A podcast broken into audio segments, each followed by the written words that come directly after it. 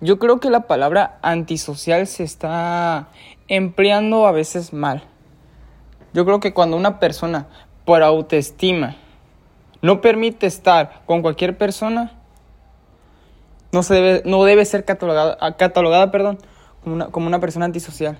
Sino, repito, cuando una persona tiene autoestima, no puede dejar que venga, que venga, que venga una persona con baja autoestima y que le escupa todo ese reflejo hacia la otra persona. Eso no se debe de permitir. Y si va a haber personas que son así, hay que alejarse.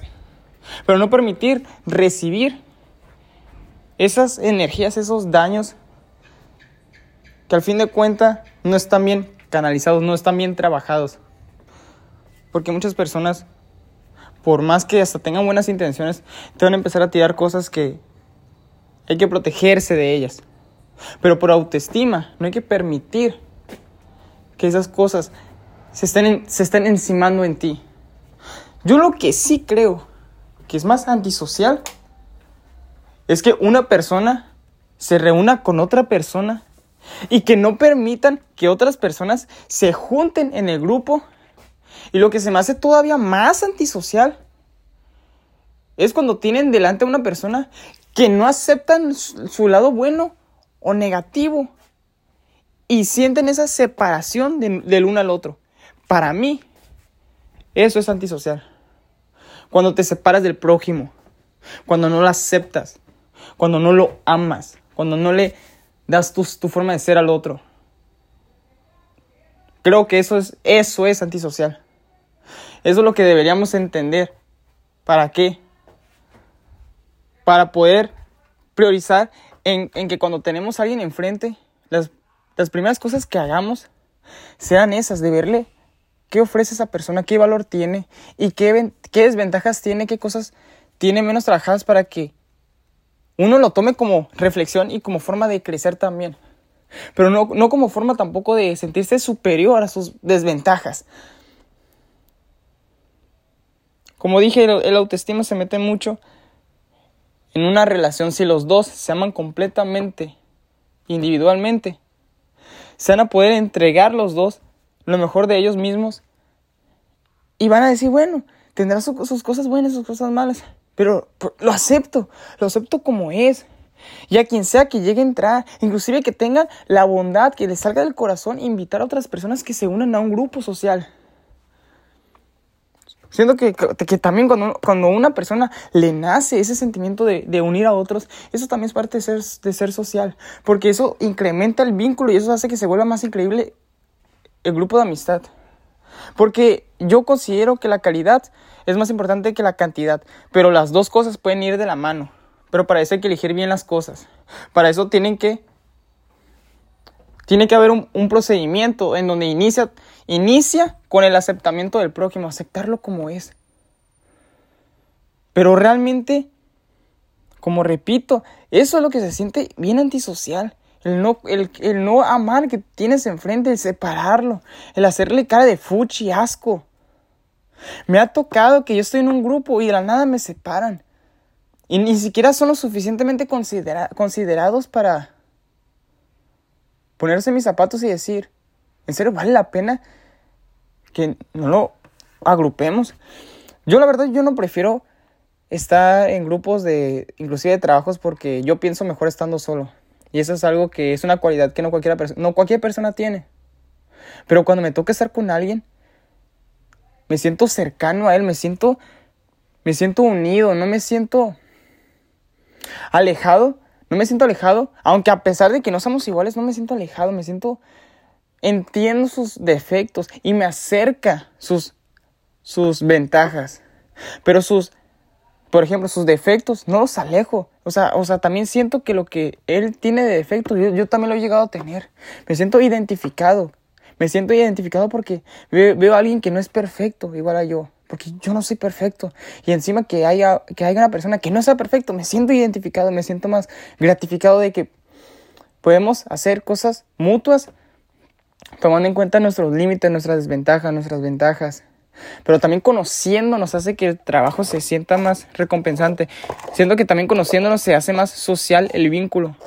Porque Eso también, cuando no conoces la parte psicológica de una persona, se vuelve aburridísimo conocer los gustos de una persona, conocer a dónde le gustaría viajar, conocer tales, eh, qué color le gusta, conocer esos detalles de una persona, se vuelve llenante la relación de amistad, se vuelve eso más valioso. Cuando me toque estar en una amistad, en donde veo que vale la pena procurar en, en cuanto a tiempo, yo tomo en cuenta ya esos principios de saber la psicología de la persona, qué piensa, qué es lo que siente. De hecho, eso es lo que más me interesa una persona, ni siquiera las cosas que ha vivido. Me importa qué es la persona en forma presente, qué es lo que tiene psicología. A mí no me gusta hablar del pasado, porque son cosas que ya pasaron. O sea, ¿para qué sirve recordar el pasado? No sirve para nada. Ya pasó. El pasado sirve para aprender, para mejorar, para poco más. No sirve para recordar nuestro cerebro no es, capaz de no es capaz de recordar bien y nunca lo hará mejor que una foto, jamás. Entonces, ¿para qué sirve gastar el tiempo? ¿De qué sirve gastar el tiempo? En pensar de que podemos recordar al 100%, no, y no sirve para nada tampoco intentarlo, para nada. Pero sí sirve realmente sentir lo que viviste, lo que viviste. Pero para poder, para poder usar un tema de conversación siento que se siente muy obsoleto usar el típico tema de conversación de hablar del pasado. Se siente muy obsoleto. Cuando eres capaz de mostrar tu parte psicológica a otra persona, empieza a haber más conexiones. Y siento que una, una, amistad social implica, implica vinculaciones, implica eh, asociarse, asociar cosas, que, que hay una sincronización, que nos estamos escuchando mutuamente. Todo eso hace parte de la verdadera amistad, porque lo contrario, creo que se siente eso en verdad antisocial. Hay amistades que se valoran por fuera y no por dentro. Eso para mí también es parte de, la, de, ser antisocial. Porque, no, o sea, social, antisocial no es no tener amigos. Antisocial es, aunque, y aún teniendo amigos, no hay una vinculación más allá de lo físico. Siento que ser social es poder ir más allá, vincularte más allá de lo que tienes presente, poder ir más allá para poder ver lo bueno de una persona, ver lo malo. ¿Qué puedes aprovechar de la persona? Cuando puedes ver más allá de lo físico, te estás enlazando a lo que vale la pena. Eso es lo que yo puedo considerar, yo lo, yo en lo personal, eso lo considero como el verdadero acto de socializar. Cuando en verdad ves, vas, ves, perdón, más allá y entras en la mente de la persona entiendes sus gustos, entiendes lo que le encanta, lo que detesta y lo usas y lo, utilizas esos conocimientos a, favor de, la, de esa misma amistad para que, para que inclusive hasta le compres un regalo más a lo que le gusta, le hagas, le muestres una experiencia que le guste y se vuelve en verdad muy considerado también, que, que, que uno le implique, que a uno le guste los detalles de los otros, que los tome en presencia, que les importe. Eso, eso también es genial en, en, en cierta parte poder ver esas cosas que hacen que hacen mantener los principios íntegros de una persona. Entender para qué, para que se aproveche la amistad, para que se sienta recíproco. Creo que dije mala palabra. Pero bueno, el punto es que se me hace a mí más antisocial el no aceptar a alguien. Y creo que se vuelve la relación más. Yo creo que la relación se vuelve más antisocial cuando no hay un vínculo mental, entre comillas, entre los dos o entre los tres o los cuatro, quien sea. Pero también creo que antisocial implica también el no tener el deseo de, por lo menos eh, la preferencia de, de, reunir a más personas.